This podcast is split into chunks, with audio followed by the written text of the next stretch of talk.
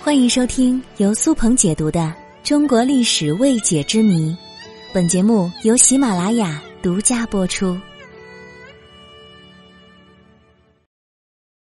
河图洛书真的是上古的无字天书吗？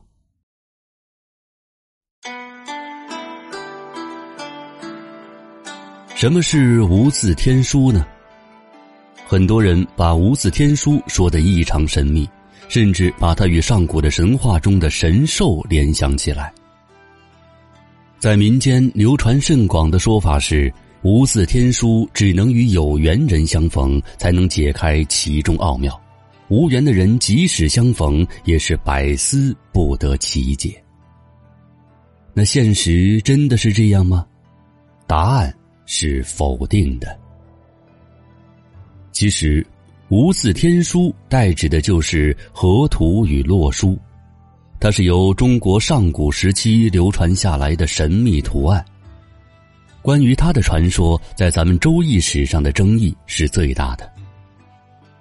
相传是伏羲根据河图洛书中的图案而演绎出了周易中的先天八卦。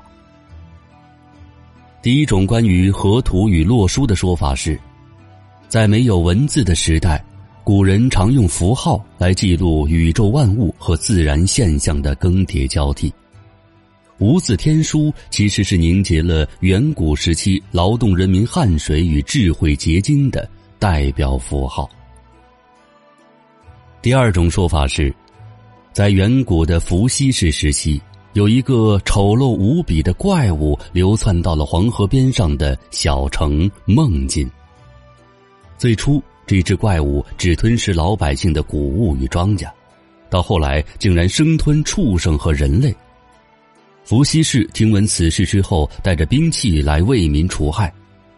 这个怪物见打不过伏羲，便立马跪地求饶，自称是黄河里的龙马，并将背上的玉板献给了伏羲。因为玉板是来自于黄河的宝物，于是伏羲给他取名为河图。此后，伏羲按照河图做出了八卦，利用八卦来推算历法、占卜吉凶。因此呢，河图也就蒙上了神话的面纱。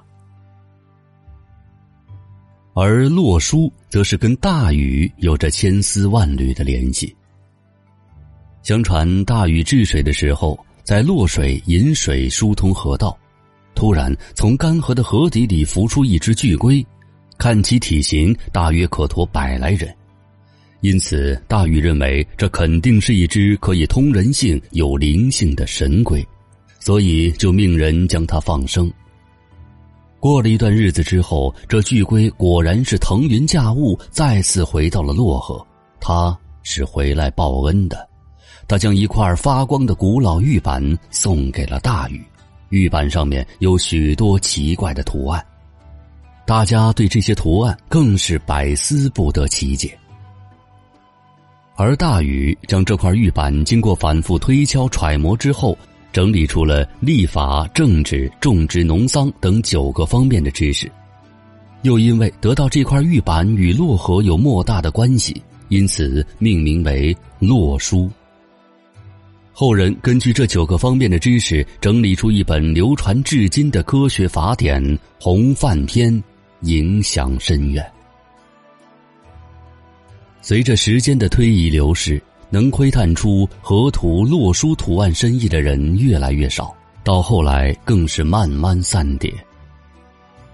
现在人们看到的所谓的无字天书，是宋代理学家朱熹的《易学启蒙》中有图无字的内容。